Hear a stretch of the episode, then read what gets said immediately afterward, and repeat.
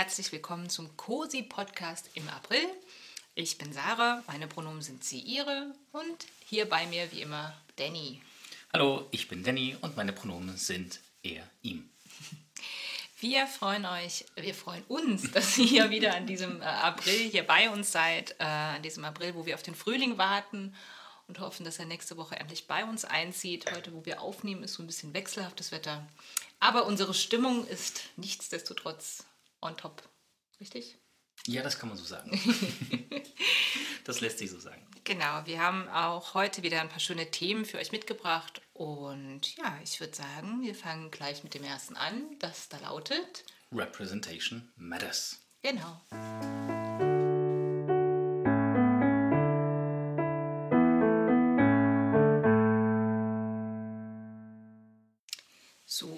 Erstes Thema heißt Representation Matters und in diesem Themenpunkt stellen wir euch AutorInnen aus unserem Sortiment vor und stellen auch ihre selbstgewählte, selbstveröffentlichte Identität vor. Also das ist der Hauptbezug, den wir darauf nehmen und das aus den ähm, Bereichen Gender, Race und Herkunft. Und du, Danny, hast uns wieder einige AutorInnen mitgebracht. Richtig. Ich habe uns zunächst aus der Konstellation BIPOC Inter Nordamerika mhm. Heda Veloria mitgebracht. Heda beschreibt sich selbst als intersex, non-binary, genderfluide Person. Mhm. Und vielleicht kurz nochmal der Begriff genderfluid als genderfluid äh, bezeichnende Identitäten legen sich nicht auf ein Gender dauerhaft fest. Mhm, das genau. ist der Wesen, die wesentliche Beschreibung für die Bedeutung von genderfluid. Genau, was sind dann die Pronomen von Heda? Die Pronomen von Heda sind äh, they, them und their. Okay, danke. Heda ist Autorin und Menschenrechtsaktivistin. Heda wurde 1968 als Kind kolumbianischer und venezolanischer Eltern geboren und lebt mittlerweile in den USA. Heda setzt sich für die Anerkennung von Intersex-Personen als Bereicherung für die Gesellschaften und, äh, ein, deren diese angehören. Mhm. Ähm, es gibt, so wie ich erfahren habe, aus, aus der, als ich mich mit ähm, der Biografie von Heda beschäftigt habe, dass es ähm, auch bei Intersex-AktivistInnen ganz unterschiedliche Schwerpunkte gibt. Mhm. Und Hedas Schwerpunkt ist in der Tat darauf festgelegt, das Empowernde und das Bereichernde, das Wertgebende von Intersex-Personen in die Gesellschaft, deren sie angehören, okay. ähm, ja. herauszustellen und ähm, einen, großen Teil ihrer Akti äh, einen großen Teil der aktivistischen Arbeit ähm, darauf zu verwenden. Okay, gut.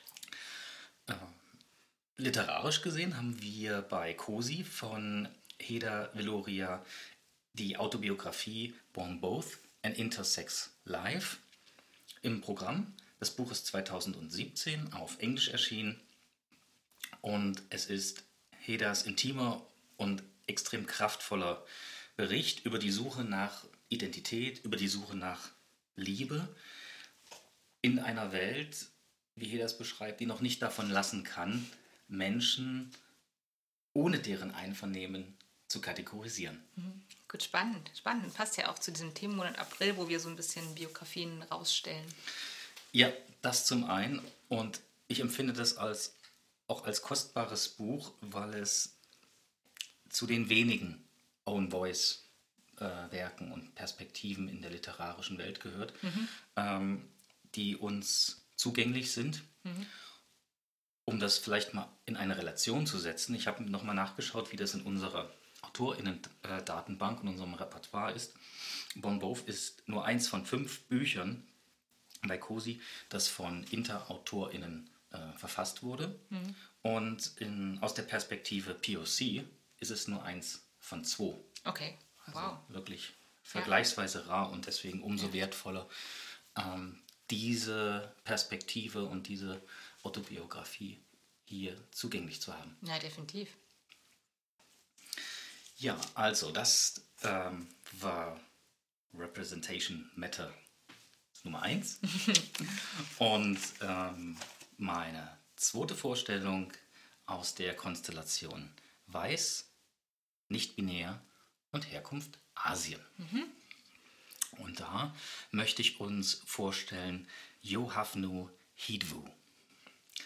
Yohavnu Hidwu ist 1984 geboren und Yohavnu ist eine koreanisch-amerikanische Autorin, mhm.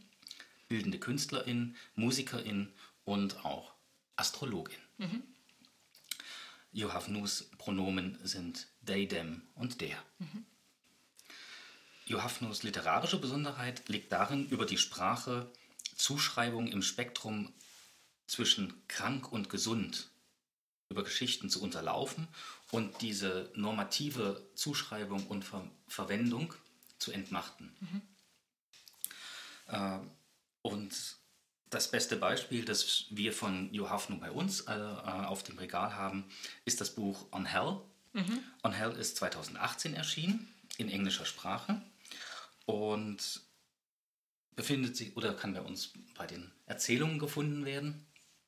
Ich, die, die Sprache ist extrem künstlerisch avantgardistisch. so, wow. also ist ein bisschen äh, ja. äh, tough. Mhm.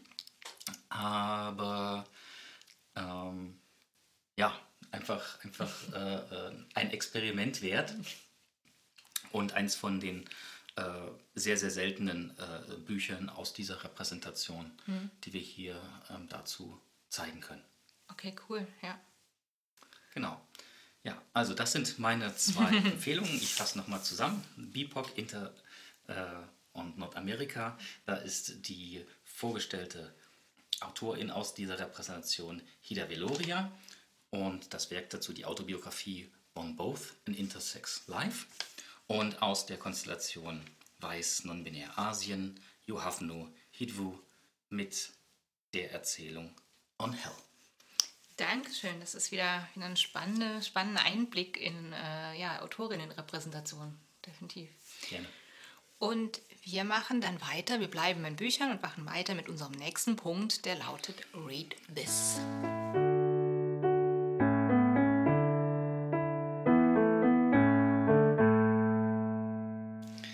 Ja, Read This. Sarah, was hast du uns für Read This diesen Monat mitgebracht? Diesen Monat geht es bei Read This um das Thema Rassismus und ich habe zwei Bücher ähm, rausgesucht, die beide erst kürzlich erschienen sind und die ich beide auch gelesen habe von zwei schwarzen AutorInnen äh, und die sich mit Rassismus, ähm, also die das Thema Rassismus behandeln, aber beide aus einer komplett unterschiedlichen Perspektive auch geschrieben sind. Mhm. Genau, das erste, was ich vorstellen möchte, ist von Michaela Dudley, das Thema, äh, das Buch Race Relations. Und Michaela Dudley ist geboren 1961 in den USA und lebt mittlerweile aber auch in Berlin schon seit längerem. Und ihr Buch, also Race Relations, ist eine Sammlung von Essays, die sie über das Thema Rassismus geschrieben hat. Und ihr Thema ähm, behandelt vor allem diesen geschichtlichen Aspekt. Also sie schreibt über die Segregation, über die Jim Crow-Gesetze in den USA.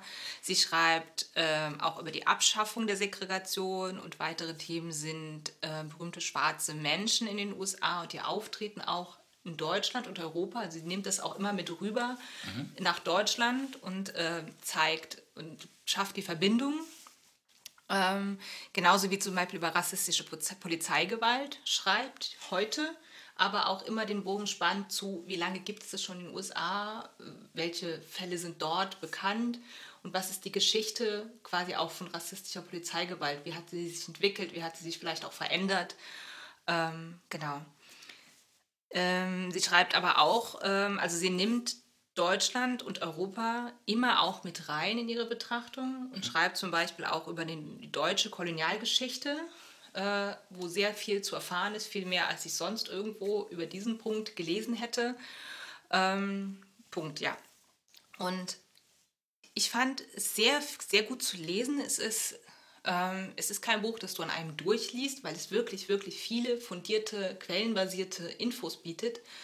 Aber es bietet einen sehr, sehr guten geschichtlichen Hintergrund und sehr, sehr gut zu sehen, wie hängen Ereignisse heute mit Ereignissen zusammen oder mit dem Lauf der Geschichte zusammen. Warum können diese Ereignisse heute ja nicht isoliert betrachtet werden, sondern wie hängt alles zusammen und warum sollte man sich das unbedingt ansehen, diese ganze Geschichte und nicht sagen, okay, das ist ein Einmalereignis, sondern das basiert auf ja, auch viel, viel Kontext, den es schon jahrelang gibt und man muss das alles in so einem Strom eigentlich betrachten, um das zu verstehen und auch um Themen zu verstehen, ähm, ja, warum, warum manche Dinge so sind, wie sie sind, warum manche harm, scheinbar harmlose oder einfache rassistische Vorfälle trotzdem auf einer Geschichte basieren, die sehr viel Leid hat und die sehr viel ähm, Leid hervorgerufen hat. Und wenn man in diesen Zusammenhang zu verstehen, weißt du, was ich meine? Ich versuch's. Ich, es ist schwierig zu erklären, weil es so, weil sie so einen riesen Thema, Themenblock umspannt. Aber ich kann, wie gesagt, ich kann halt einfach nur sagen, sie bietet ein Hintergrundwissen zur Geschichte von Rassismus, um heutige Ereignisse besser zu verstehen. So habe ich es verstanden, weißt du, dass ich das besser einordnen kann und besser sagen kann, okay, was ist dann, worüber reden wir eigentlich wirklich, wenn wir, wenn wir die Anfänge auch von Rassismus meinen oder die Haupt, ja, die Hauptzeit ist doof gesagt, aber diese, ja, diese Geschichte dahinter, sowohl aus europäischer als auch amerikanischer Sicht. Also so wie ich dich jetzt ähm, verstanden habe, mhm. ähm, ist, liegt, der, der, liegt für dich der Wert dieses Buches darin, dass äh, Michaela Dudley so viel Arbeit reingesteckt hat, diese Verknüpfungen zu identifizieren, in ein Bild zusammenzubringen und das in ein Buch zu schaffen, das es äh, in, dem, in, dem, Format Essay mhm. möglich macht, das Stück für Stück äh, das Verständnis zu gewinnen, sich dem anzunähern mhm. und ähm, den Gedanken und oder anders ausgedrückt der Geschichte äh, retrospektiv ähm, folgen zu können in Bezug genau. auf ähm, Rassismus. Genau, genau. Also sie bringt natürlich auch, ja, sie ist sehr selber schwarz, ist eine schwarze Transfrau, die unterwegs ist. Sie hat also auch mehrfach marginalisiert, mehrfach äh, Diskriminierung. Und sie bringt das natürlich auch immer mit eigenen, ähm, mit eigenen Erlebnissen zusammen, mit mhm. eigenen Geschichten. Aber ihr Hauptfokus ist wirklich daran, begreiflich zu machen. Und das finde ich, macht sie sehr gut, wie alles zusammenhängt und warum Ereignisse nicht isoliert betrachtet werden können und warum Ereignisse, welchen Background mhm. Ereignisse mhm. haben. Das finde ich, find ich richtig gut. Ähm, vor allem, wenn man, wie ich, äh, zwar irgendwie weiß, was es da gibt, irgendwie weiß, ja, Jim Crow Gesetz, ja, schon mal gehört, aber auch diese noch nicht in dieser geschichtlichen Tiefe davon da reingeht. So. Und da bietet das Buch einen sehr guten Anfang, um sich den ersten Teil zu, zu verstehen. Mhm. Und wenn, man, wenn ich dann sage, okay, jetzt möchte ich da noch weitergehen, dann hat sie so viele Quellenangaben, wo ich dann noch weiterlesen könnte, wenn ich das wollte. Genau. Ja. Cool, vielen Dank. Ähm, in, de, äh, in dem Bereich ähm, der Aufarbeitung und der, der, der Beschäftigung mit äh, ähm, der Diskriminierungsform des Rassismus. Da mhm. kann es nach wie vor nicht genügend Bücher geben, insbesondere um herauszufinden, welches, ähm, welcher Text einem selbst zugänglich ist, welcher, welcher Schreibstil mhm. und ähm, ja, auch da nochmal die Einladung ähm, an euch, wenn ihr zu COSI kommt ähm, und euch mit dem Thema Rassismus insbesondere aus äh, Perspektiven von weiblich gelesen mhm. und weiß, ähm, weiblich ausgedrückten ähm, Personen zu widmen, dann ein bisschen quer zu lesen und zu gucken, welcher Schreibstil genau. ähm, ist mir gewogen, was, was liest sich für mich gut. Genau. Und ähm, da ist es schön, dass immer mehr, immer mehr äh, Vielfalt dort im Büchermarkt zu finden ist. Genau, genau. Es ist jedes Mal so ein neues Puzzleteil, das das Bild vervollständigt. So. Mhm. Genau. Ähm, da gehe ich gleich zum nächsten Buch auch, das ich auch vorstellen will, das auch vor kurzem erst rausgekommen ist, das neue Buch von Tupoka Ogette. Das heißt Und jetzt du. Äh, Tupoka Ogette kennen die meisten wahrscheinlich durch das Buch äh, Exit Racism. Ähm, das so der, ja, das eigentlich das Basiswerk von rassismuskritischen Büchern schon ist. Also das, ähm, das definitiv jeder Mensch gelesen haben sollte. Und darauf aufbauend hat sie jetzt quasi ein neues Buch geschrieben, äh, kurz zu Tupoka Gette. Also sie ist 1980 in Leipzig geboren und aufgewachsen in Berlin. Es sind ähm, quasi 20 Jahre später als Michaela Dudley, nur mal um diese mhm. äh, zeitliche Einschätzung zu bieten. Und ähm, ihr Buch ist wirklich für Menschen, die sagen, okay, ich möchte mich mit Rassismus beschäftigen, aber ich weiß immer noch nicht, wo ich anfangen soll. Und das überfordert mich gerade alles. Mich überfordern die Begriffe, mich überfordern die Diskussionen drumherum und ich weiß es nicht. Ich bin sehr unsicher. Und da fängt sie an und es ist auch vor allem, es ist für schwarze Menschen auch durchaus wert, es zu lesen, aber durch den Schreibstil, also sie spricht gezielt auch weiße Menschen an. Das schreibt sie auch mehrmals im Buch, dass es ein Buch ist, das sie mit dem Blick auf weiße Menschen geschrieben hat, wo sie weiß, dass schwarze Menschen es lesen, aber eigentlich ihre mhm. Zielgruppe, genau. Und ähm, genau, das macht sie. Sie macht Begriffserklärungen von äh, Begriffen wie Derailing, von Begriffen wie White Supremacy, von Begriffen wie diese ganzen Begriffe, die so auch in diesen Online-Diskussionen oft vorkommen, mhm. dass ich verstehe, okay, was verbirgt sich denn eigentlich dahinter? Was ist äh, Gaslighting und all diese Begriffe und was, was für Techniken stecken dahinter, die ich vielleicht selber auch anwende, weil mhm. sie, es gibt auch immer, immer Passagen, um sich selber zu reflektieren, okay, tue ich, wende ich das selber an? Mhm. Bin ich da selber gerade so argumentativ?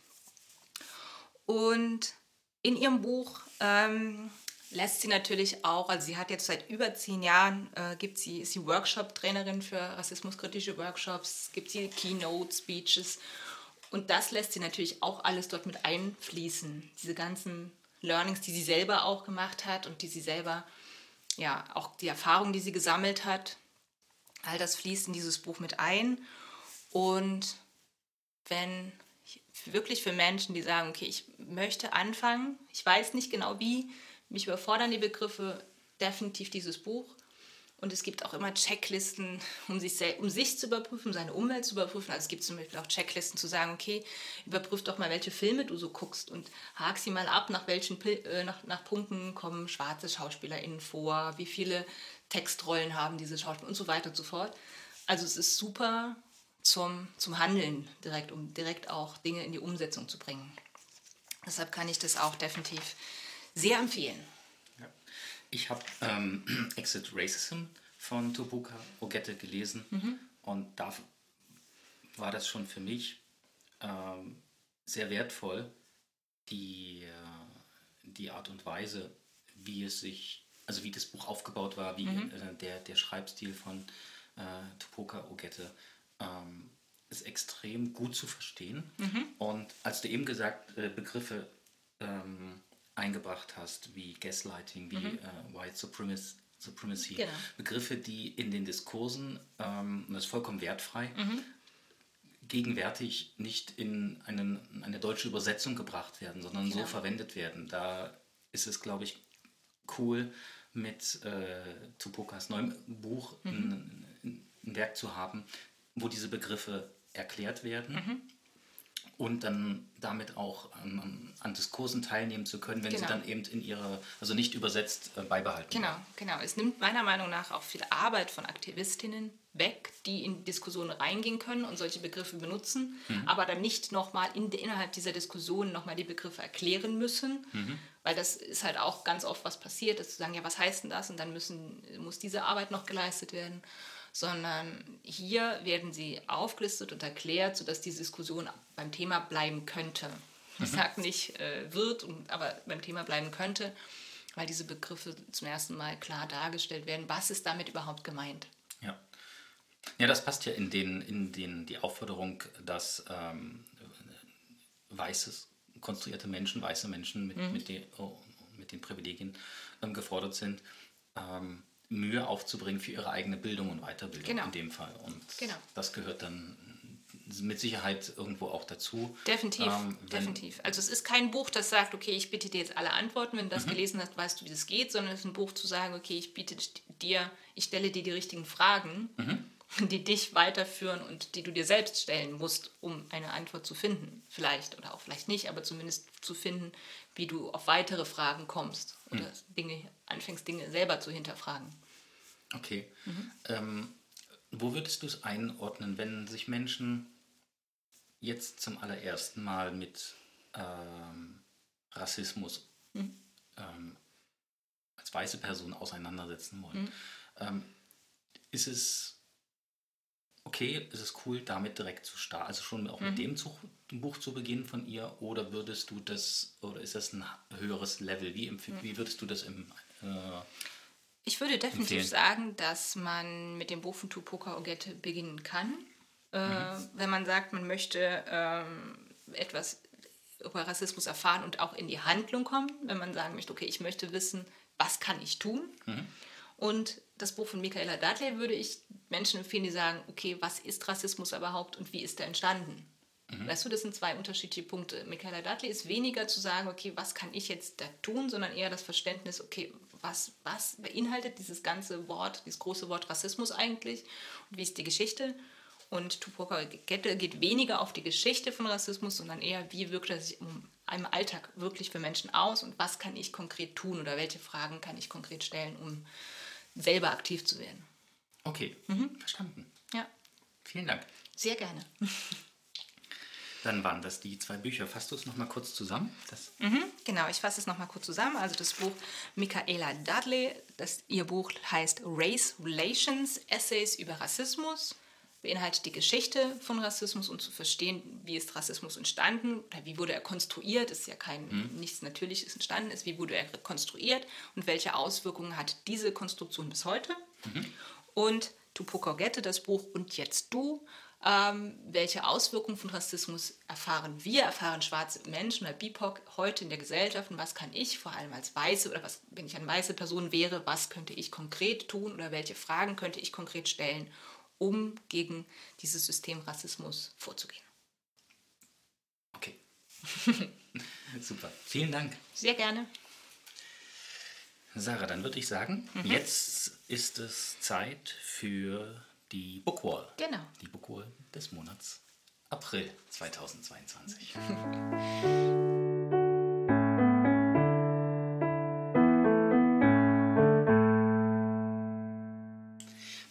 kommen wir zu unserem nächsten Topic, der Bookwall. Der Sarah, Bockwoll im April. welche Person hat sich in diesem Monat die Mühe gemacht, Titel für unsere Bookwall auszusuchen?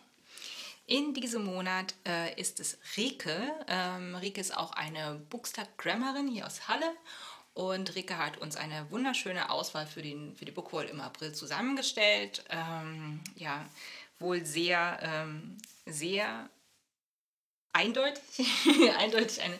Ich weiß noch, dass äh, Clara, Clara, die auch eine äh, Bookstag-Grammerin aus Halle ist, als sie Rikes Bookwall betrachtet hat, der erste Satz, den Clara gesagt hat, war: Yes, das ist eine Rike-Auswahl. Sweet. Genau. Und ich habe äh, die Ehre, ähm, dass ich äh, die Informationen und die Gedanken, die sich Rike zur Bookwall gemacht hat, diesmal vorlesen darf. Da freue ich mich drauf und ähm, ja, werde euch das jetzt mal so ein bisschen mitteilen, was Rike oder welche Gedanken sich Rike zur Bookwall gemacht hat und welche Bücher sie ausgesucht hat. Hallo und willkommen zu der Aprilauswahl für die Cosi Bookwall. Mein Name ist Rike, ich bin 23 Jahre alt und studiere in Halle. Man kann mich auf Instagram unter dem Namen rike.reads finden. Natürlich kriegt ihr das in die Shownotes. Wie ihr vielleicht schon bemerkt habt, spreche ich nicht selbst, sondern lasse Sarah und Danny für mich reden. In dem Fall Sarah. Vielen Dank dafür und natürlich auch für diese Gelegenheit. Bei der Auswahl der Bücher für die Bookwall habe ich darauf geachtet, möglichst viele Genre und Thematiken abzudecken, da ich auch selbst vielseitig und verschieden lese. Zudem sind sieben der zehn Bücher von BIPOC-Autoren geschrieben. Das ist etwas, auf das ich selbst seit circa zwei Jahren vermehrt achte. Da ich größtenteils auf Englisch lese, stelle ich euch die Titel unter ihrem englischen Namen vor. Wenn eine deutsche Edition vorhanden ist, werdet ihr sie allerdings in Cosi finden. Ich hoffe, mit dieser Auswahl möglichst viele Menschen zu erreichen und euch vielleicht auch dazu zu motivieren, ein anderes Buch in die Hand zu nehmen, als ihr es vielleicht sonst tätet. Aber genug dazu. Stürzen wir uns auf die zehn Bücher. Das erste Buch ist Other Words for Home von Jasmin Wager. Dieses Middle-Grade-Buch ist wirklich etwas für einen jeden von uns und gehört meiner Meinung nach auf eine Must-Read-Liste für Schulen. Bisher ist es nur auf Englisch erhältlich, aber das sollte niemanden daran hindern, es vom Regal zu nehmen. Es geht um die Geschichte eines jungen Mädchens, welches zu Zeiten des Krieges in Syrien groß wird und letztlich das Land verlassen muss. Ich bin kein Fan von Poetry und Lyrik, aber dieses Buch hat es geschafft, mich mit seinen Versen zu Tränen zu rühren und mein Denken zu reflektieren. Wie ist es, wenn man sein Zuhause wegen Krieg verlassen muss? Was ist mit der Familie, die zurückbleibt? Was bedeutet es, wenn dich keiner an dem neuen Ort haben will? Und wie fühlt man sich, wenn eben dieser neue Ort plötzlich ein neues Zuhause wird? Das zweite Buch ist The Seven Husbands of Evelyn Hugo von Taylor Jenkins Reid. Evelyn Hugo, um die Titel zu verkürzen, hat einen großen Hype im englischsprachigen Raum erlebt. Absolut zu Recht. Auf den ersten Blick mag es wie eine historische Romanze klingen. Es ist so viel mehr als das. Das Buch beschäftigt sich mit Hollywood, der Filmindustrie und deren Schattenseiten. Erzählt wird die Geschichte durch Monique, die Evelyn interviewt. Langsam wird immer mehr offenbart. Woher kommt Evelyn? Wie wurde sie zum Star? Warum hatte sie sieben Männer? Und wer war ihre große Liebe? Die Antworten werden den Leser überraschen.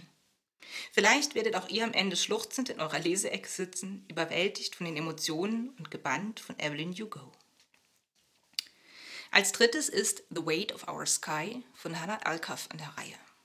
Eine junge Frau namens Melati versucht, ihre Mutter im Wirrwarr der ethnischen Aufstände, getrieben von dem Rassismus und der Unterdrückung in Malaysia im Jahr 1969 wiederzufinden. Doch dann erklärt sich ein chinesischer Junge bereit, Melati zu helfen. Sie muss ihre eigenen Vorurteile beiseite räumen, um diesem Jungen aus den feindlichen Reihen vertrauen. Mental Health spielt eine zentrale Rolle und einen entscheidenden Faktor auf dieser Suche.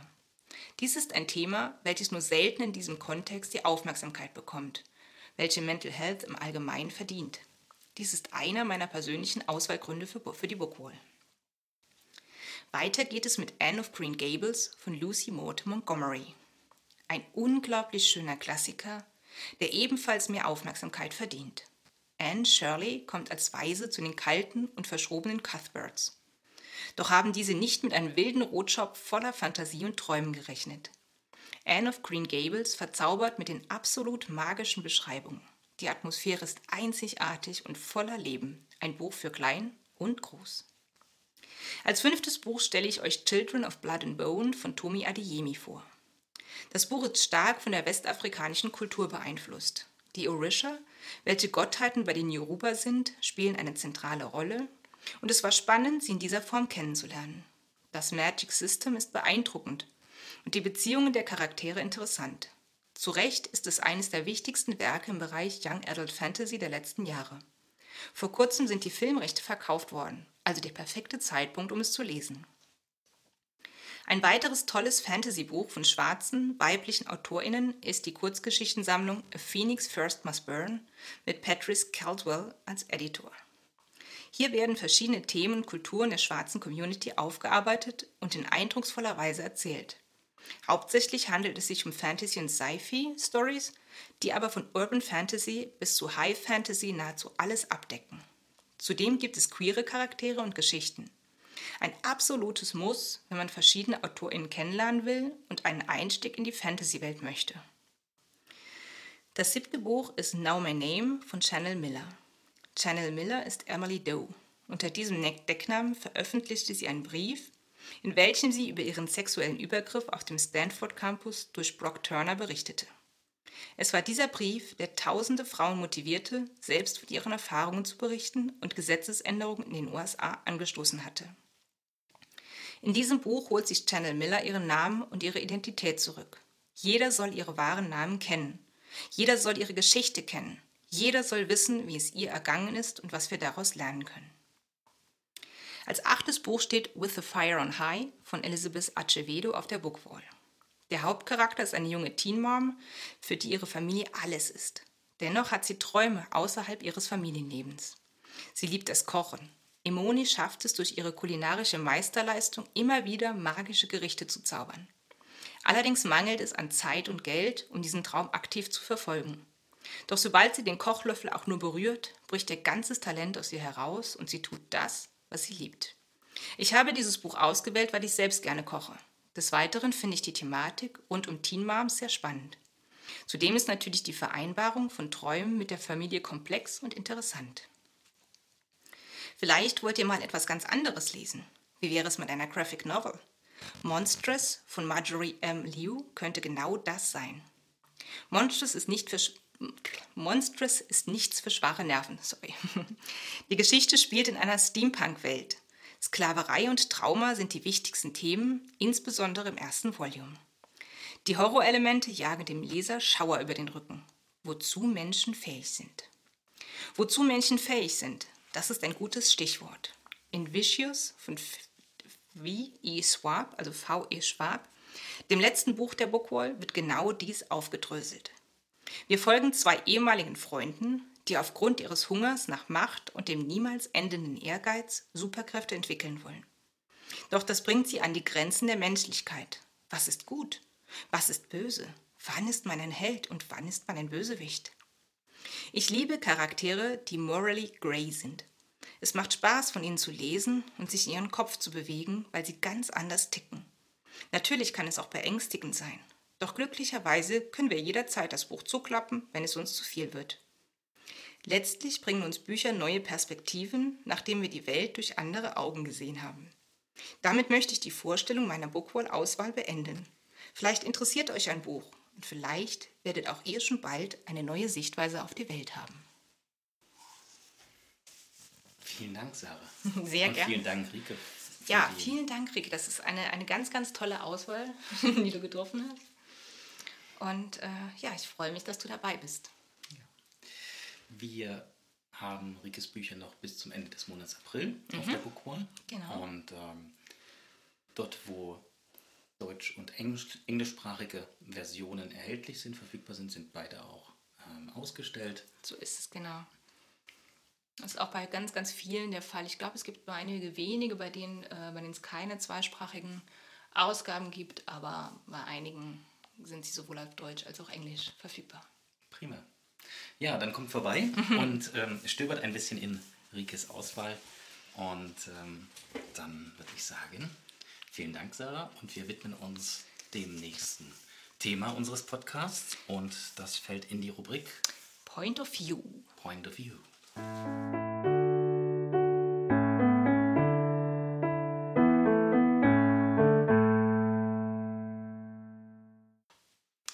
Im folgenden Teil sprechen wir über Triggerwarnungen und wenn euch das zu viel ist, über Triggerwarnungen zu sprechen oder die Erwähnung von Trigger, dann empfehlen wir euch, diesen Teil zu überspringen.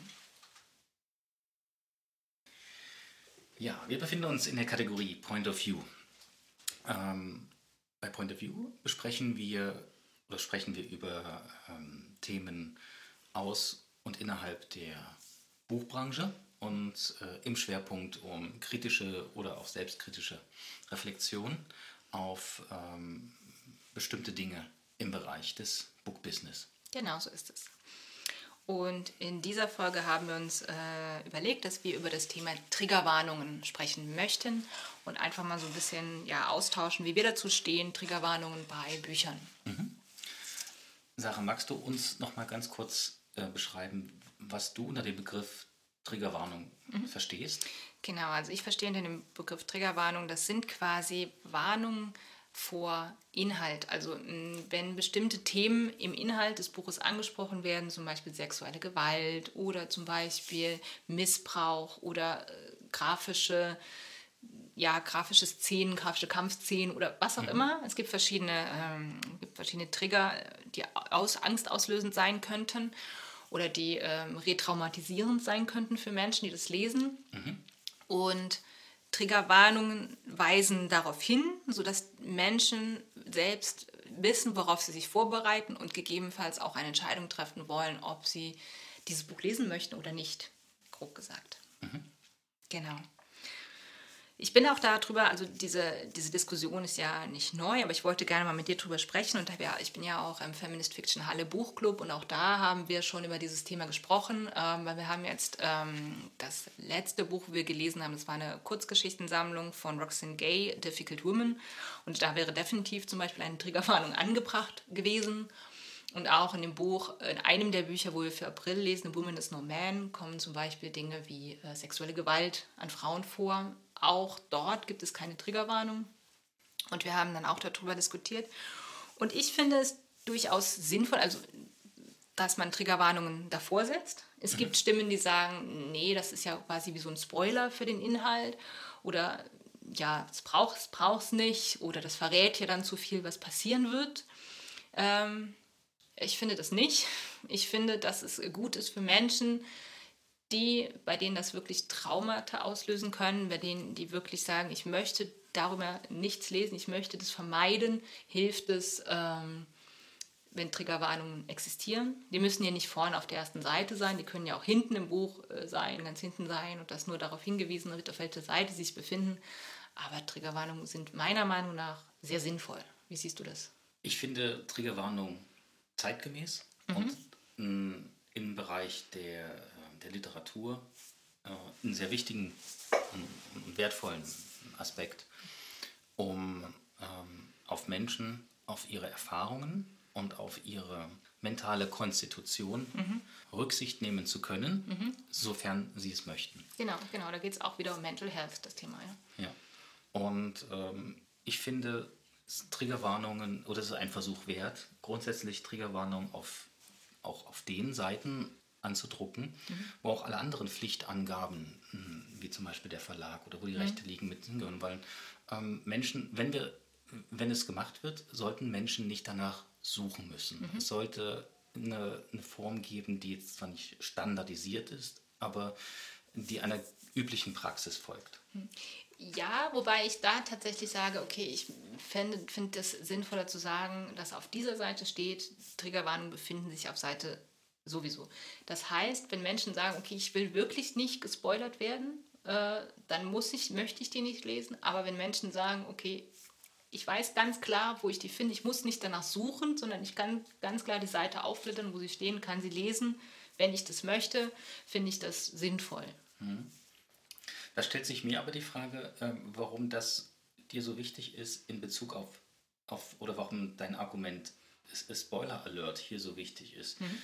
Müsste, und das wäre cool, wenn du mir das nochmal mhm. verdeutlichst, denn das, das kann ich nicht so, nicht so nachvollziehen. Ähm, ich versuche mir jetzt vorzustellen, welche Wertgebung eine, eine Beschreibung von, von einer mhm. äh, Gewalterfahrung oder von, von einer äh, ähm, Unterdrückungsform mhm. in einem Buch dazu geeignet ist, ähm, die, gleichzeitig auch die Kategorie von Spoiler hm. äh, äh, zu erfüllen. Ne, Wie oft überschneidet sich denn das, dass das so wichtig ist? Ich finde es schon wichtig, weil wenn ich zum Beispiel vorne direkt lese, okay, Achtung, Triggerwarnung, sexuelle Gewalt, dann habe ich permanent ja im Kopf, okay, wem passiert das jetzt, wem passiert das? Und mit lese quasi mit jeder Seite und denke, okay, passiert das dieser Person oder ich habe das quasi schon vorher im Kopf. Mhm. So, wenn ich jetzt ein Mensch bin, der sagt, ich kann mit Triggern umgehen und mir macht das nichts aus, davon zu lesen, aber ich möchte zum Beispiel nicht vorher schon wissen, dass es irgendeiner Person in dem Buch passiert, sondern ich möchte mich quasi überraschen lassen von der Geschichte weil ich weiß, dass ich damit umgehen kann, wenn dieser Trigger auftritt. Verstehe. Dann möchte ich das nicht vorher wissen und bei jeder Seite denken, okay, wo passiert ist das jetzt hier oder ist das jetzt hier? Oder bei jeder weiblichen Person, die auftritt, sagt, okay, da, wird das diese Person sein oder diese und mir diese Gedanken vorher zu machen. Das nimmt mir so ein bisschen die Überraschung weg. Mhm. Ich weiß aber, aber da ist für Menschen wichtig, ist, die eben diese Überraschung eben nicht haben wollen, ist es wichtig zu sagen, dass diese Menschen wissen, okay, es wird passieren, auch wenn ich noch nicht genau weiß, bei welcher Person, aber ich kann mich drauf ein, mental darauf einstellen, dass es passieren wird. So. Und das ist was anderes. Ähm, und deshalb finde ich das halt sinnvoll, dass ich das nicht vorher lesen muss, wenn ich nicht möchte, aber es sehr leicht und einfach finde, wenn ich sage, ich muss, möchte mich auf jeden Fall darauf einstellen. Weißt du? Und deshalb finde ich das sinnvoll anzugeben, auf welcher Seite die Triggerwarnungen zu finden sind, mhm. aber sie nicht so anzugeben, dass ich sie auf jeden Fall lese, weil ich es zufällig aufblättere. Da kommt mir der Gedanke, ähm, dass es hier ja auch Mischkonstellationen geben kann. In einem Buch können mehrere Formen getriggert werden, mhm, mhm. die von der Menschen, die bedauerlicherweise durch eine der Formen getriggert werden könnten, mhm. aber von den anderen halt eben nicht. Mhm. Menschen, auf die also die, die Situation zutrifft, dass man mhm. in einem Buch mehr als eine äh, Triggerwarnung mhm. Greift, von der einen getriggert werden könnten und für die anderen sich aber den Spoiler-Vorbehalt äh, äh nehmen möchten. Mhm. Wie, also das finde ich, find ich ähm, eine Herausforderung, ja. das, das umzusetzen. Ähm, oder, oder ja, wie könnte man es praktisch machen äh, zwischen dir und mir? Man könnte auf der, also vorne äh, vielleicht sagen, okay, Triggerwarnung ja, wie macht man Ja, das ist, das ich, glaube, ich, glaube, dass, ich glaube, das ist nicht möglich. Also entweder lese ich die Triggerwarnung komplett, mhm. weil du kannst nicht vorne drauf schreiben, Triggerwarnung sexuelle Gewalt auf Seite 100 und wenn dann keine vorkommt, sagen, okay, leer. Oder dass du nichts drauf schreibst, sondern, sondern, also das könntest du auch machen, aber dann ja, da ist es ja auch Spoiler, wenn du weißt, okay, hier kommen mhm. keine, also es ist seltsam.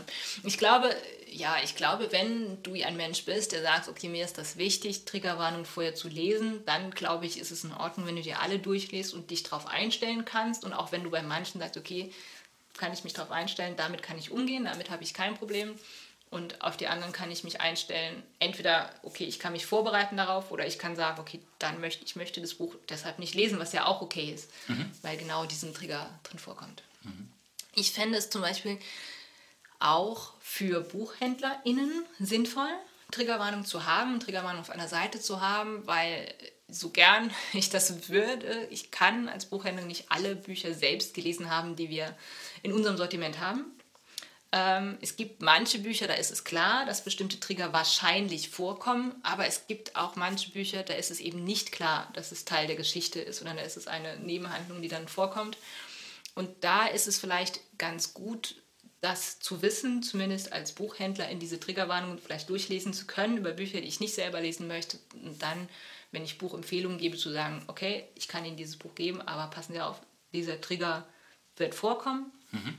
Oder wenn mir Menschen ein Wohlfühlbuch geben, das von außen vielleicht den Anschein eines Wohlfühlbuchs hat und ich nicht weiß, dass inmitten drin vielleicht in einer Nebenhandlung ein Trigger vorkommt und äh, dann wäre es für mich schöner zu wissen, okay, kann ich dieses Buch wirklich empfehlen oder nicht. Also für Buchempfehlungen fände ich das auch sinnvoll zu sagen, ich weiß, wo die Triggerwarnungen sind und wenn ich das empfehle, worauf sich Menschen einlassen, die sich auf meine Empfehlung verlassen, weißt du? Mhm. Okay. Ich habe noch einen Gedanken bezüglich mhm. der, der, der, Buchbranche, was du gerade angesprochen hast für mhm. BuchhändlerInnen. Ähm, aber zuvor noch ein, ein anderer Gedanke. Würdest du oder macht es einen Unterschied für dich, ob ein Trigger-Ereignis Bestandteil der Geschichte im Umfeld eines, eines Haupt, einer Hauptcharakterperson ist oder Nebencharakter? Mhm. Ähm, oder würdest du das halt immer aufgelistet wissen wollen, wenn du über ich, Triggerwarnung sprichst? Ich sprichst? würde es tatsächlich bei bestimmten Situationen immer aufgelistet, zum Beispiel sexuelle Gewalt würde ich immer auflisten, mhm. so bestimmte Trigger, wenn sie wirklich passieren, weil auch selbst wenn das eine Nebenhandlung ist, man kann ja es gibt ja auch da Abstufungen. Es gibt zum Beispiel auch ähm, Triggerwarnungen, wo man steht sexuelle Gewalt nicht grafisch beschrieben oder sexuelle Gewalt sehr detailliert beschrieben oder wo man zum Beispiel Trigger schreibt, Vergewaltigung wird erwähnt, aber nicht bezeichnet, also nicht genau beschrieben oder so. Also es gibt ja auch nicht, es gibt ja auch verschiedene Abstufungen von, von Trigger, weißt du? Mhm. Und Triggerwarnungen. Und ähm, das würde ich definitiv auch, auch vor, aufschreiben, auch wenn es eine Nebenhandlung ist. Es sei denn, es ist so irrelevant, aber dann, wenn es so irrelevant wäre, würde es auch nicht aufgenannt werden. Dann würde es auch nicht im Buch erscheinen. Ja, das ist dann, hm. das ist dann vielleicht auch ein bisschen dann jetzt, oder wäre vielleicht konstruiert. Ja, also ich, genau. Jetzt mal so ins Blaue gesprochen, ich denke jetzt über so eine Situation nach, die Geschichte, ein Protagonistin äh, schaltet den Fernseher ein, Nachrichten, es wird eine, eine triggerwarnende Situation beschrieben mhm. und ne, die Geschichte geht weiter. Genau. Protagonist schaltet den Fernseher wieder aus. Ja. Also das. Ja, also genau. Also es gab zum Beispiel bei ähm, Difficult Women gab es Geschichten, wo äh, Fehlgeburten genannt wurden, aber es wurde nicht beschrieben, es wurde nicht mhm. näher genannt und deshalb hat zum Beispiel äh, da ein großes Shoutout an Vivian, die uns für Difficult Woman äh, während des Lesens eine Trigger-Warnliste erstellt hat und auch in der Female Fiction äh, Halle Gruppe zur Verfügung gestellt hat für alle, die das, dieses lesen. Und dort zum Beispiel hat sie auch aufgeführt, okay, hier wird Fehlgeburt genannt, aber nicht beschrieben. Zum Beispiel, das war eines der Themen. So, dass ich mhm. weiß, okay, das Thema wird einmal, kommt einmal zur Sprache, aber es, ich, das war's. Also ich würde nicht, es passiert nicht, sondern es ist nur ein Thema, das in einem Gespräch zum Beispiel vorkommt. Mhm. Genau. In einer Buchbranche, die patriarchal geprägt ist, kapitalistisch geprägt, die ähm, so viel Hausaufgaben in Bezug auf Gleichstellung mhm. und auf Rücksichtnahme auf, auf Menschen und ihre Erfahrungen von Unterdrückung die so wenig Rücksicht darauf nimmt und so viel zu selbst zu lernen hast, wo würdest du dir wünschen und wo würdest du, könntest du dir vorstellen, anzusetzen, in welcher Form, mhm. dass ähm, die Thematik, Triggerwarnung wirklich in einem praktischen, einer praktischen Verwendung mhm. ähm, vorankommt und den lesenden Menschen wirklich hilfreich mhm. ist, sofern sie dies, äh, für, das für sich selbst als, als, als, als wichtig genau. ähm, beschreiben. Es muss definitiv bei den Verlagen anfangen. Also es muss, die Verlage müssen drauf anfangen und müssen mit ihren AutorInnen reden und sagen, pass auf, ich hätte, hätte gern für die Bücher eine Triggerwarnung. Wie sieht das aus bei dir äh, als Autorin? Wenn die, der die Autorin sagt, nee, möchte ich nicht, dann vielleicht ganz klar draufschreiben auf das Buch, Achtung, keine Triggerwarnung aufgeführt. So, das ist ja auch eine Möglichkeit, wenn sich dagegen entschieden, wenn der Autor sagt, nee, ich möchte für mein Buch nicht spoilern, nicht triggern, dass jemand, der das Buch greift, sagt, okay, hier habe ich keine mhm. Einfluss, habe ich keinen, sind keine Triggerwarnungen aufgeführt, okay. Mhm. So, also ich weiß zum Beispiel, äh, der Heymund Verlag, der auch ja uns schon mal besucht hat, der ist ja mittlerweile dazu übergegangen, Triggerwarnungen auf Büchern zu schreiben. Mhm. Beziehungsweise sie schreiben, glaube ich, außen auf das Buch, auf die Rückseite, auf welcher Seite sich die Triggerwarnungen befinden. Die machen es genau so. Und ich weiß nicht, ob sie es bei allen Büchern machen, aber auch da äh, sind sie dazu übergegangen, das jetzt einzu, einzusetzen. Und ich finde das ja ein gutes Mittel, wenn das vom Verlag her gemacht wird. Und wie gesagt, wenn das nicht gewünscht wird, auch dann drauf zu schreiben, Achtung, keine Triggerwarnung enthalten. Es kann ja auch sein, dass ein Buch keine Triggerwarnung braucht. Dann kann man auch drauf schreiben, Achtung, keine Triggerwarnung benötigt oder mhm. keine Trigger vorhanden oder was auch immer. Mhm. Ja. Findest du es wichtig, dass auch für bereits erschienene Bücher ähm, in zukünftigen Auflagen nachzuholen oder in irgendeiner Form ähm, nachzureichen, sodass es zumindest, zumindest möglich wäre, selbst wenn dieses Buch ähm, gerade nicht neu aufgelegt mhm. wird, sondern einfach nur abverkauft wird, hier Zugang zu so einer Information zu haben? Ja, fände ich durchaus wichtig. Also wenn es neu aufgelegt würde, fände ich es schön, wenn es einge eingesetzt werden mhm. würde auf einer zusätzlichen Seite. Ansonsten ja, ich fände es schön, wenn Zugang dazu wäre. Meistens kommt der Zugang, wie er jetzt dazu ist, von Menschen, die selber lesen, die selber das Verständnis haben, dass Triggerwarnung benötigt wird. Also natürlich findest du Triggerwarnung zu allen möglichen Büchern von mhm. anderen Lesenden, aber eigentlich ist es nicht die Aufgabe dieser Menschen. Das ist toll, dass sie das machen, großartig, dass, dass du die Listen findest, aber ich finde, es ist Aufgabe von den AutorInnen und den Verlagen, das zu tun. Mhm. Ich sehe da eine große Möglichkeit, insbesondere weiblich gelesenen und äh, non-binären AutorInnen ähm, eine bessere Sichtbarkeit und, mhm. und mehr Möglichkeiten in der Vermarktung der Bücher mhm. zu, zu geben. Denn ähm, wenn solch eine Möglichkeit hier verstärkt eingesetzt wird, mhm. in, einem, in einer Branche, in der der Großteil des Marktes männlich gelesenen Autoren mhm. äh, und männlichen Autoren vorbehalten ist, dann wäre das eine super Sache, hier die Machtverhältnisse mhm. auch unter Druck zu, wenigstens unter Druck zu setzen ja. und ähm, zu schauen, ob dieses Instrument geeignet ist, mhm. ähm, eine Situation zu schaffen, die lesenden Menschen, für die das wichtig ist, mhm. einen Wert gibt, aber auch den Machtverhältnissen und den Proportionen innerhalb der Branche in Bezug auf welche äh, Genderkonstruktion bekommt welche, welche Anteile, welche genau. Sichtbarkeit. Ähm, ja, hier das einfach den mhm. Druck zu erhöhen auf die Branche ja. und zu schauen, was passiert. Und ähm, das fände ich schon cool, wenn, ja. wenn, das, wenn das zu mehr, wenn das Dynamiken freisetzt, ja. ähm, die das verschiebt. Ja, ich finde es auch, glaube ich, es wäre auch, glaube ich, würde auch ein Bild zeigen, welche Geschichten wie geschrieben würden. Also ich glaube dann auch, dass ähm, sehr viele Trigger sich wiederholen würden und wir erstmal wirklich sichtbar machen, okay, welche Bücher beinhalten alle die gleichen Trigger und welche Bücher beinhalten alle die gleichen Themen und kommt immer das gleiche vor, immer die gleiche Triggerwarnung, wo ich dann denke, oh ja, so ist es halt auch, die Bücher, die ich jetzt gelesen habe über Frauen, da kommt so oft äh, das Thema sexuelle Gewalt vor, nicht weil ähm, jetzt die AutorInnen unbedingt eine grafische Szene schreiben würden, sondern weil sie aus dem Leben von Frauen beschreiben, weil dieses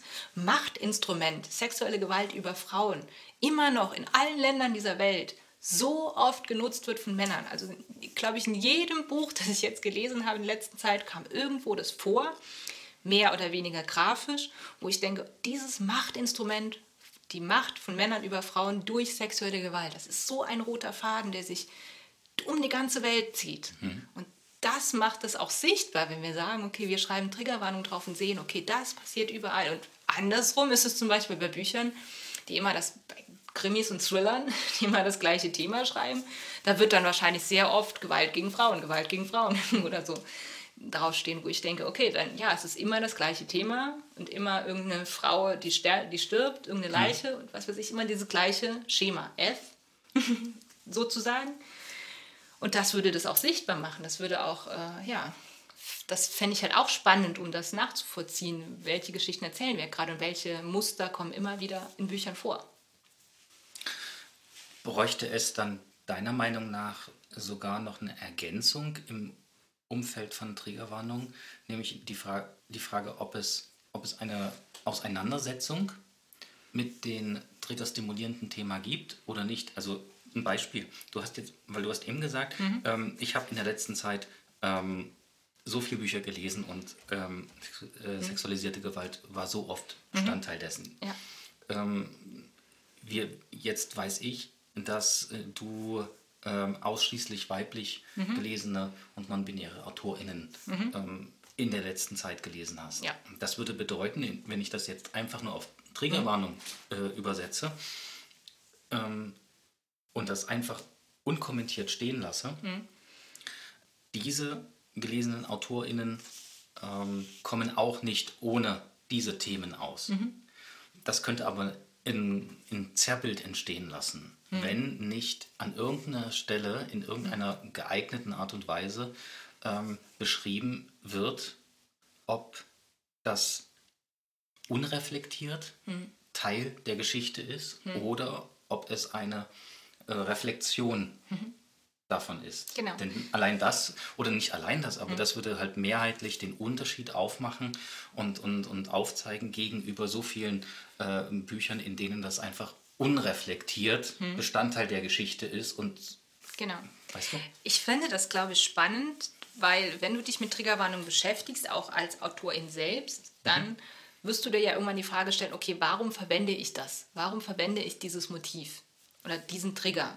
So, und dann fände ich es spannend, wenn dann ein zusätzlicher Hinweis, danach kommt so ein kleines Nachwort, mhm. quasi auch der Autorin oder des Autors zu sagen, okay, ich verwende diesen Trigger, weil darum habe ich genau das gewählt, das wollte ich damit ausdrücken oder ich wollte es einfach möglichst grafisch machen und das ist ja auch völlig okay zu sagen, mhm. ich wollte, das ist mein Ding, düster und grafisch und was weiß ich was zu machen, wenn das so sein sollte oder halt zu sagen, okay, ich verwende das, weil ich das aufzeigen wollte, warum auch immer. Mhm. Das fände ich auch, glaube ich, spannend. So, dass man das vielleicht auch groß übertitelt nach Wort zur Triggerwarnung, wo, wenn ich dann Lust habe zu sagen, okay, ich möchte mich damit beschäftigen, warum die Autorin das getan hat, dann kann ich das lesen, weil ich glaube, wenn die Autorin sich mit ihren eigenen Triggerwarnungen beschäftigt und überlegt, okay, was sind da drin, wird es zweifellos kommen, sich selbst die Frage zu stellen, so, so sehe ich das zumindest, warum verwende ich das, warum glaube ich jetzt, das verwenden zu müssen oder warum möchte ich dieses Element einbauen. Hm.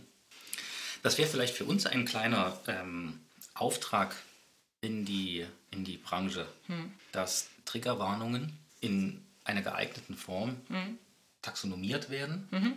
und demzufolge in einer Zukunft von Verlagen hm. als verpflichtende Metadaten ja. in die Bereitstellung von Informationen über neu zu erscheinende Bücher äh, mitgegeben werden. Ja. Wir wissen alle, dass, äh, dass da kaum noch was in der Übertragung von Hand passiert hm, oder hm, dass, hm. dass das Buch Großhändler Bücher selbst noch lesen, sondern ja, das findet ja. alles ähm, geliefert durch die Angaben der Verlage statt. Ja, klar. Und das wäre eine richtig coole Geschichte. Sollten, mhm. wir mal, sollten wir mal schauen, was passiert. Genau. Und in dem Zusammenhang kommt mir so der Gedanke, mh, hm, was wäre, wenn eins von euch, das den Podcast jetzt hört, versucht ist, ähm, sich vielleicht auch nur einen mhm. Verlag auszuwählen aus dem mhm. bestehenden mhm. Buchrepertoire und, auf, mhm. und herauszufinden, was passiert, wenn dieser Verlag angeschrieben würde mhm. auf diese Thematik hin, mhm. um einfach mal zu schauen, wie ist denn so die,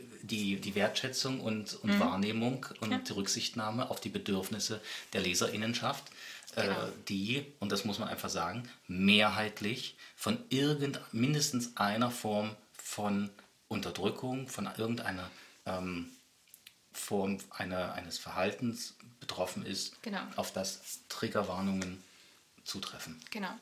Genau, genau. Vielleicht kennt ihr ja aber auch Verlage, die das schon machen, die mir jetzt gerade nicht einfallen, wo ihr dann sagt, okay, wenn ja. ihr positive Beispiele habt, schickt uns auch gerne mal zu. Wie gesagt, ich kenne gerade einen, wo ich sicher weiß. Mhm.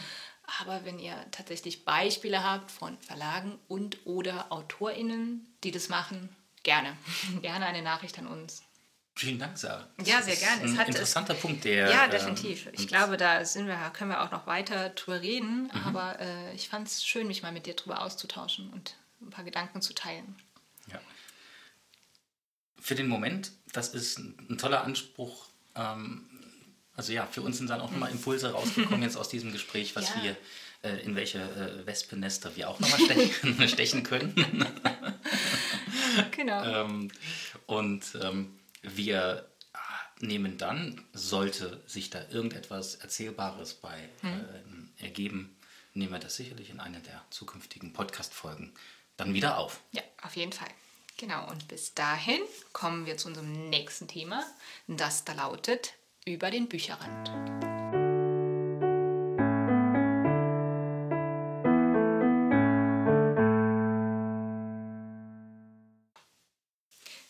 unser nächstes Thema ist über den Bücherrand. Bei diesem Thema schauen wir über die Buchbranche hinaus und schauen uns ein Thema an, das gerade aktuell ja, relevant ist, aktuell besprochen wird und wo wir auch einfach ein bisschen Gedanken darüber teilen möchten.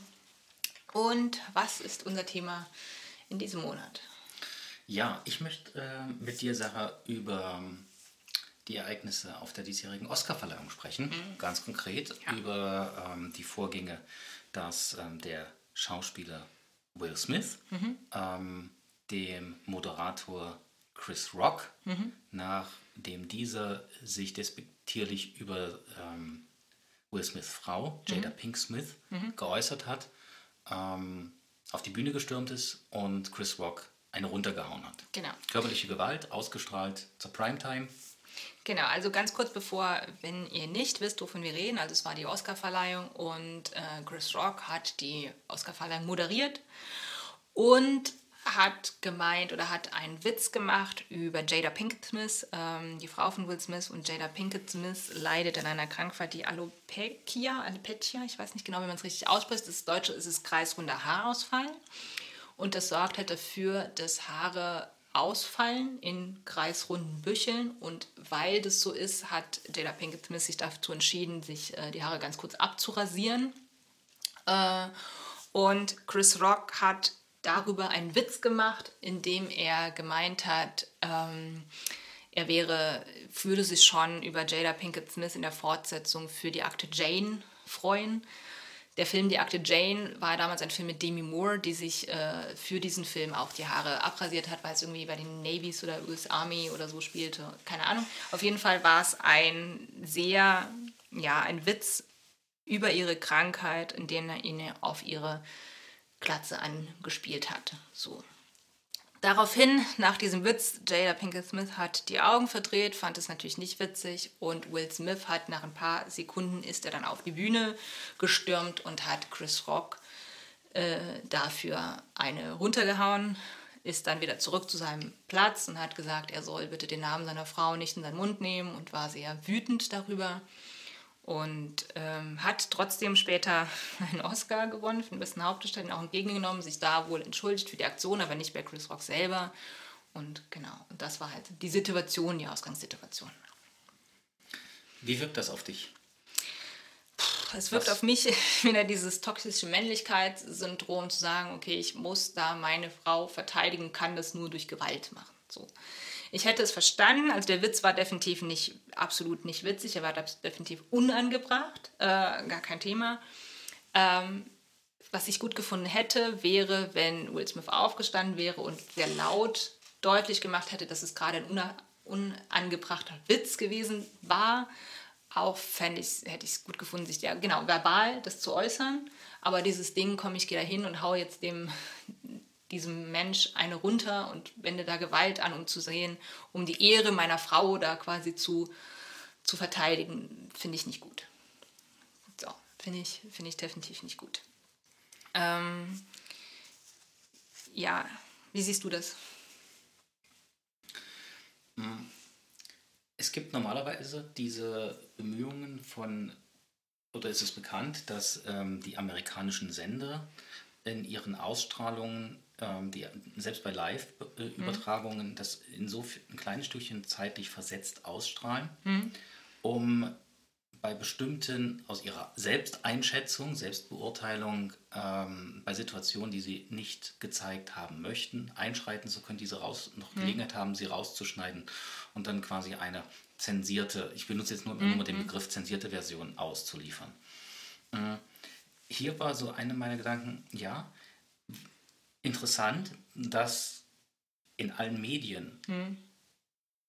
als hätte es das unbedingt gebraucht, ja. die Bilder rausgegangen sind von Co-Sendern oder Sendern, die ebenfalls eine Sendelizenz hatten, mhm. wo, wo ähm, das nicht rausgeschnitten wurde. Mhm. Es hat diese die Darstellung, die visuelle Darstellung hätte es überhaupt nicht gebraucht. Und Natürlich. es ist schade, mhm. dass wir nicht weiter sind, als dass die Legitimation, das zu kritisieren, das Verhalten, nur mhm. darüber oder mehrheitlich darüber erfolgt, dass unbedingt auch wirklich an jedem Winkel der Erde wenigstens einmal zu sehen ist, wie dieser Gewaltvorgang passiert, als, genau. als, ob, als ob alle das noch nicht, nicht wüssten. Genau.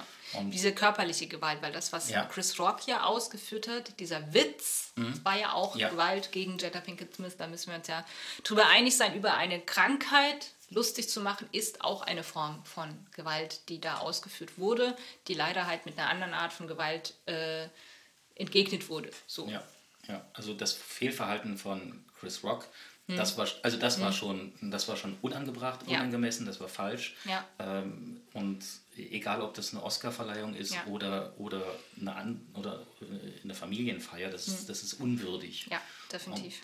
Und, also, ich fand sogar, dass aber dass auch das Ganze drumherum unwürdig wieder darüber berichtet wurde. Ich fand es schade auch, dass niemand sonst sich dagegen ausgesprochen hat. Ähm, gegen diese, diesen Witz. Also es wurde sehr viel darüber gesprochen, ob das jetzt, äh, dass das schlecht war, was Will Smith getan hat. Und da stimme ich auch voll zu. Aber es hat sehr wenig, also ich habe zumindest sehr wenig gefunden, wo Menschen sich darauf ausgesprochen haben, dass der Witz von Chris Rock absolut unangebracht und auch eine Art von Gewalt war so wieder ausgeliefert wurde.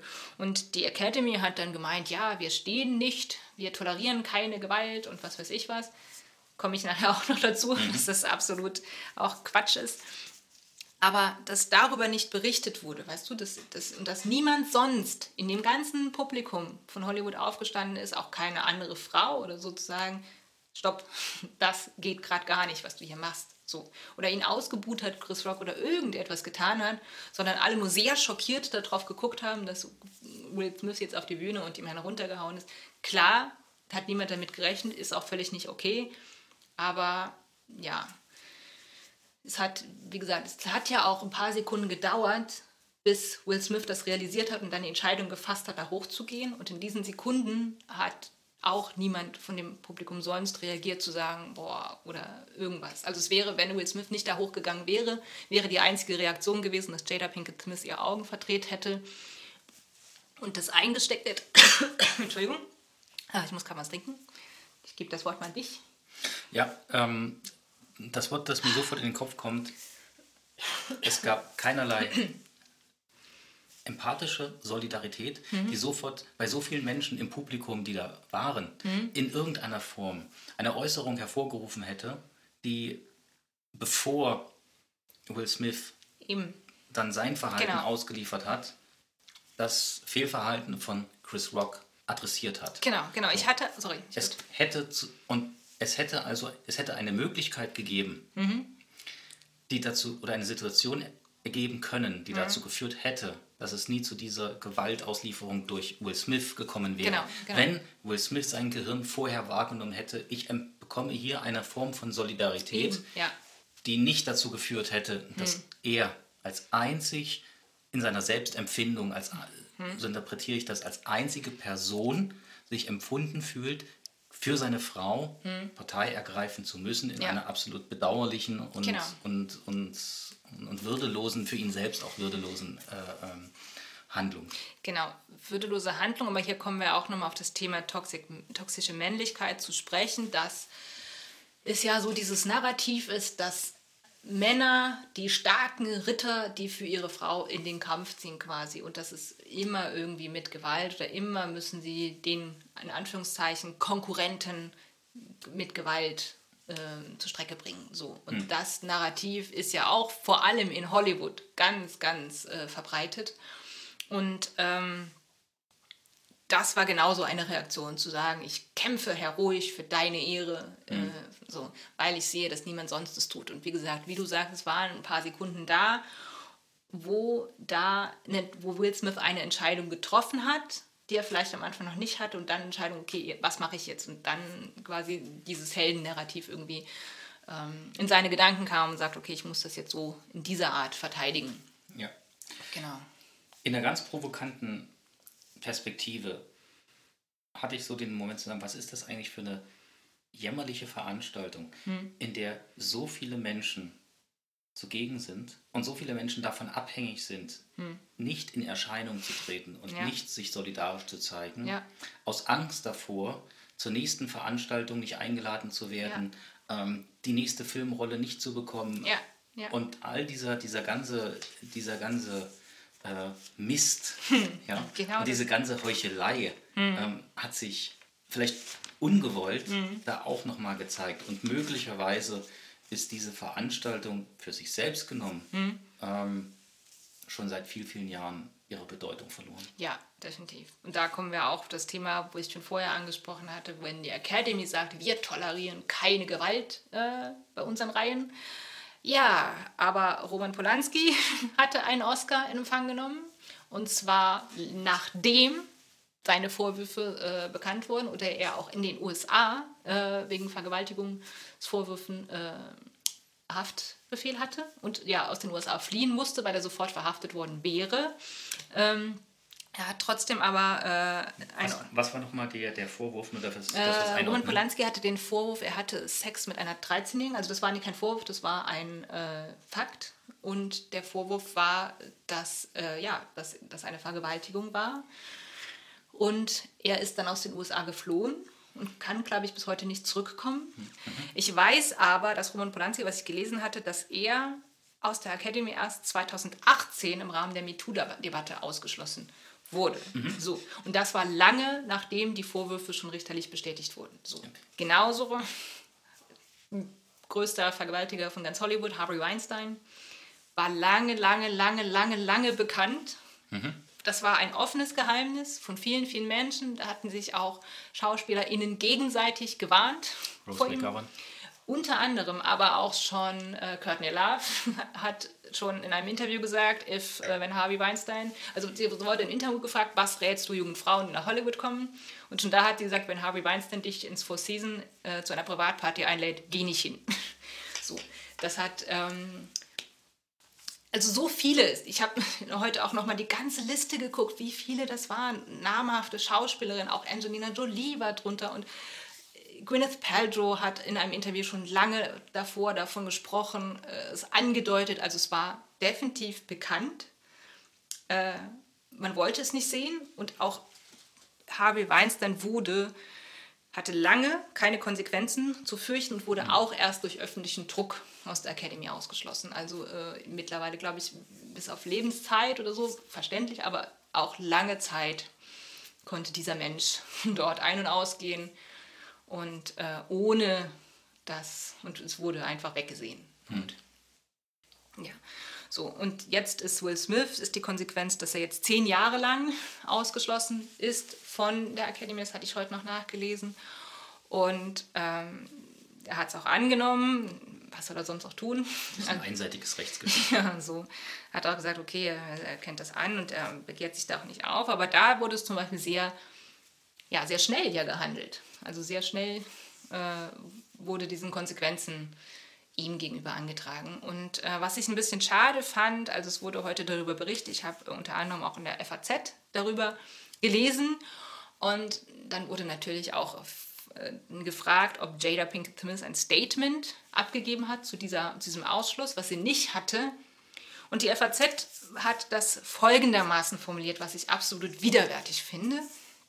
Ähm, Pinkett Smith, bekannt für Enthüllungen über Affären, frühe Masturbationserfahrungen und Drogenexzesse, hielt sich zurück und verzichtete auf ein Statement.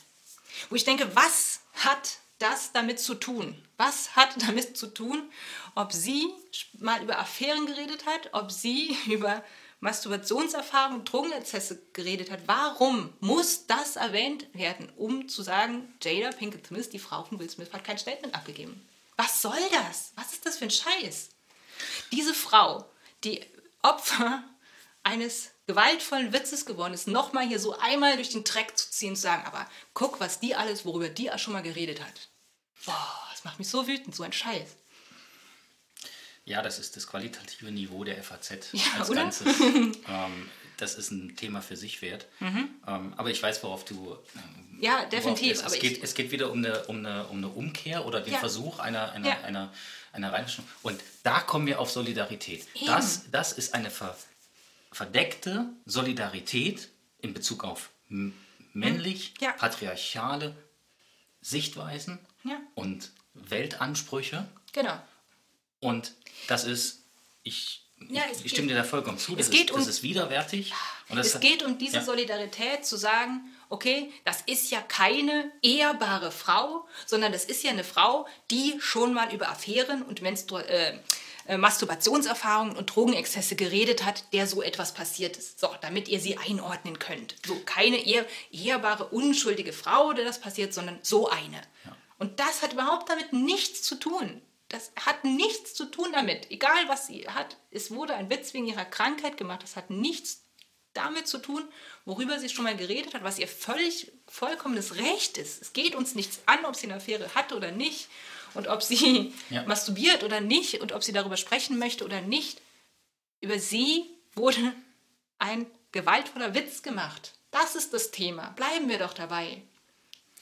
Ja, und äh, ähm, es ist halt, äh, ähm, also es zeigt äh, in der, in der, in der, im Journalismus, Mhm. wie auch da äh, offensichtlich der, der, der Fachpersonalmangel ist, dass die FAZ ähm, JournalistInnen aus dem Mittelalter äh, reanimiert, die auf ihrem, Ja. auf ihrem Weltbild äh, stehen Ja. geblieben sind. Man muss erstmal erst mal zeigen, wo Ja. die Frau, was das für eine ist. So, da, die, hat es ja nicht anders verdient.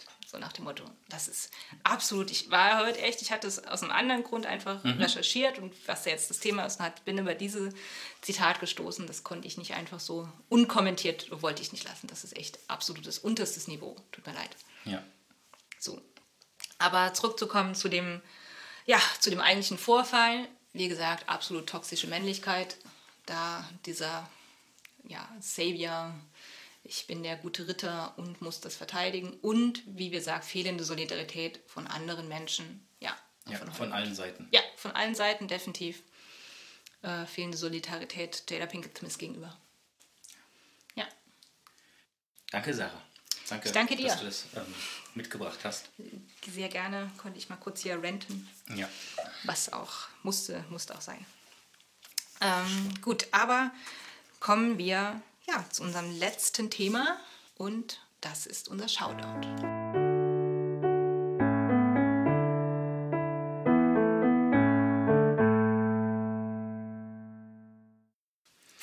So, willkommen zum Shoutout. Das Shoutout äh, bedeutet, wir geben verschiedenen Organisationen in Halle oder verschiedenen Formaten, auch online, äh, die wir gut finden, ein, ja, ein Shoutout. Wir stellen sie euch vor und empfehlen sie euch weiter. Und wo geht unser erstes Shoutout hin, Danny? Unser erster Shoutout, äh, der richtet sich gewissermaßen an uns selbst. Also das ist ein Shoutout in eigener Sache. Oder genau. in co-eigener Sache. Und mhm. zwar möchten wir euch wärmstens empfehlen und euch herzlich dazu einladen, am Dienstag, den 12. April mhm. zur Tanzbar Palette zu kommen. Das findet unter dem Titel Affemgardo das feministische Podium in Halle statt. Das mhm. ist ein Format, das ähm, wir von COSI zusammen mit der Geschäftsführerin und ihrem weiblichen Team, weiblich, äh, mehrheitlich weiblich ähm, arbeitenden Team ähm, entwickelt haben. Mhm. Es geht darum, feministischen... Also der Geschäftsführer der Tanzbarpalette. Genau. Genau, ja. Ja, mhm. genau. Es geht darum, ähm, feministischen Themen mhm. ein ähm, regelmäßiges Podium zu geben mhm.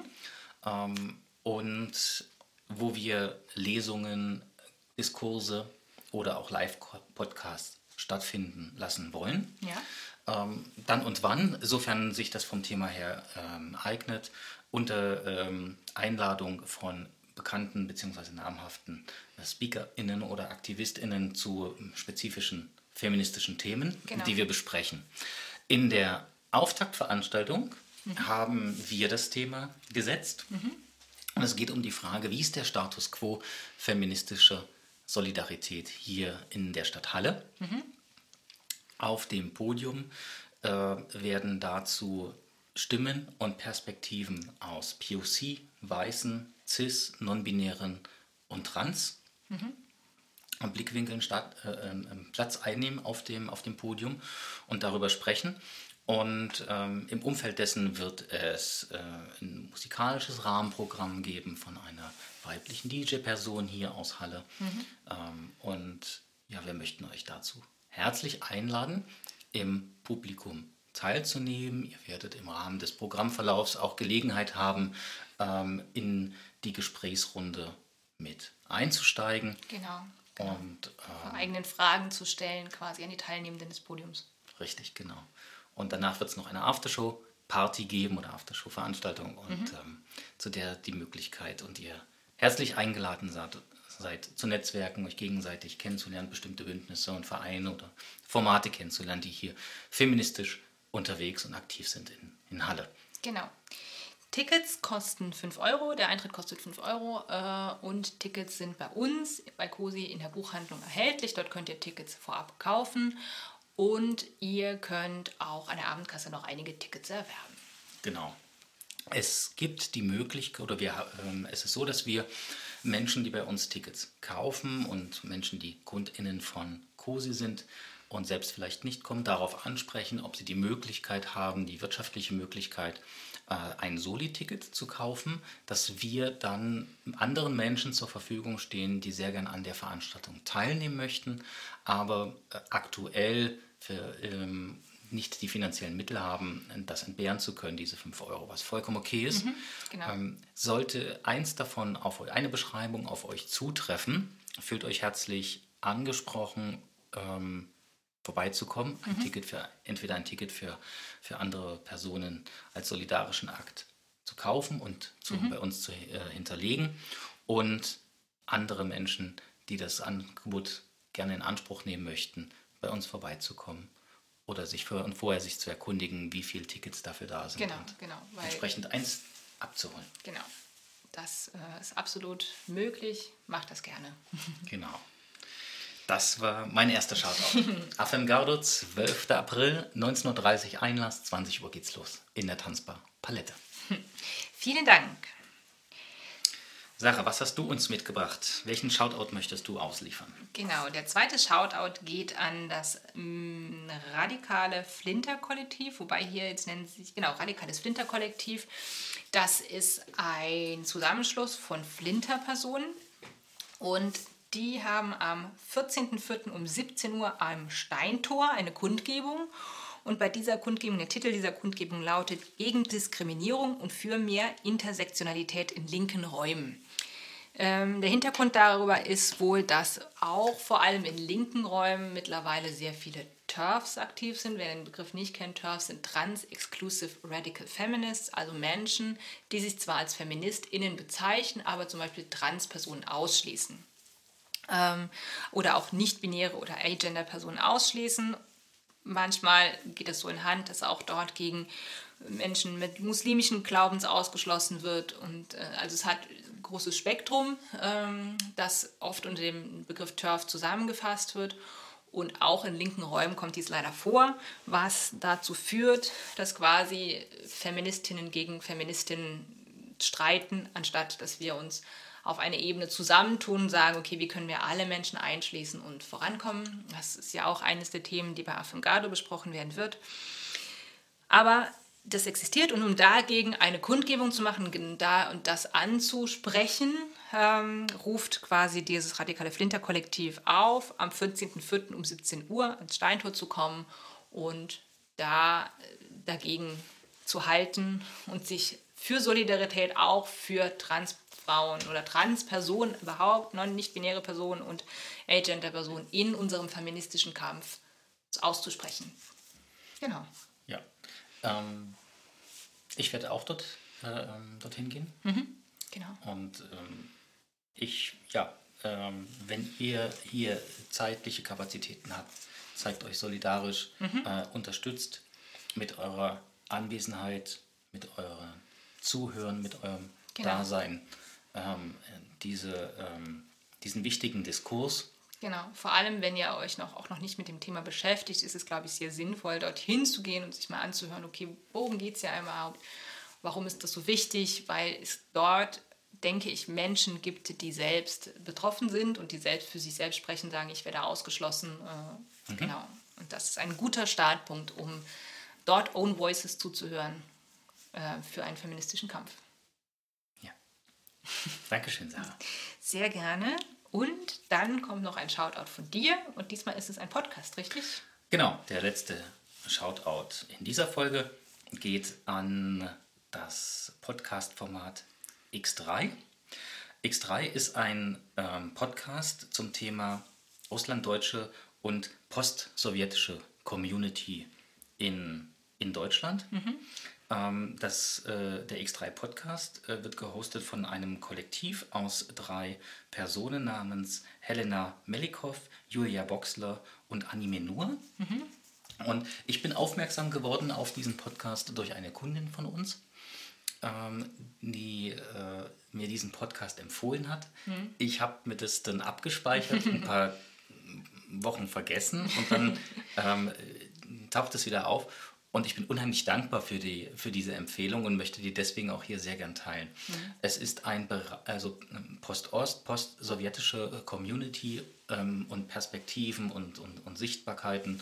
waren auch ähm, bei mir ähm, for sure ein Blindspot, hm. ein weißer Fleck, auf dem ich sehr, sehr wenig ähm, ja, Infos und sehr, sehr wenig ähm, Eindrücke bisher gewonnen habe und bekommen ja. habe. Und ähm, ich finde diesen Podcast dafür hervorragend geeignet, äh, sich da ein Stück weit einzutauchen. Mhm. Ähm, fantastische ähm, ModeratorInnen, die sehr, sehr sensibel und rücksichtsvoll mit Themen umgehen, mit Menschen umgehen, die sie dort ähm, zugegen haben, darüber zu sprechen. Ähm, und ich möchte gar nicht so weit ins Detail gehen. Schaut mhm. euch das an. Es gibt mittlerweile zahlreiche ähm, Episoden, äh, 50 glaube ich an der Zahl mittlerweile. Und wenn ihr Zeit und Lust habt, ähm, hier ein Stück weit auch euren Horizont zu erweitern, mhm in, in Bezug auf Post-Ost und Post Horizont nach Osten quasi zu erweitern. Ost, genau, sowjetische Communities dann. Ja. Kann ich euch X3 wärmstens empfehlen. X3 gibt es äh, auf allen gängigen Formaten und Feeds ausgeliefert, also das werdet ihr definitiv finden. Super, vielen Dank für diesen Tipp. Gerne. Und dann wären wir schon wieder am Ende von unserem Podcast. Äh, ja. Es ist soweit. Genau, das war der COSI Podcast im April. Ich hoffe, ihr hattet genauso viel Spaß beim Zuhören wie wir beim Aufnehmen. Und ich habe gehört, der Frühling kommt zurück und kommt jetzt so richtig in die Fahrt. Also wir wünschen euch auf jeden Fall viel, viel Sonnenschein und viel, viel ja, Frühlingswärme. Genau. Wenn das eine oder andere euch dazu anregt, äh, uns schreiben zu wollen oder äh, einen Kommentar zu hinterlassen. Seid so gut, tut das gerne auf allen äh, Wegen. Ähm, von denen ihr wisst, dass wir zu erreichen sind. genau, genau. Ich glaube, mittlerweile kann man auch Podcasts bewerten bei Spotify. Ich selbst habe es noch nicht rausgefunden, wie es geht, aber wenn ihr das wisst, gebt uns gerne eine gute Bewertung ab. wenn ihr das wenn möchtet. sie zutreffend ist. und wenn ihr das möchtet, alles, alles gut. Ähm, ja, ansonsten freue ich mich, wenn wir uns im Laden sehen mhm. oder ja, auf den. Auf eine der nächsten Veranstaltungen. Genau, ja. So ist es. In diesem Sinne, tschüss. Tschüss.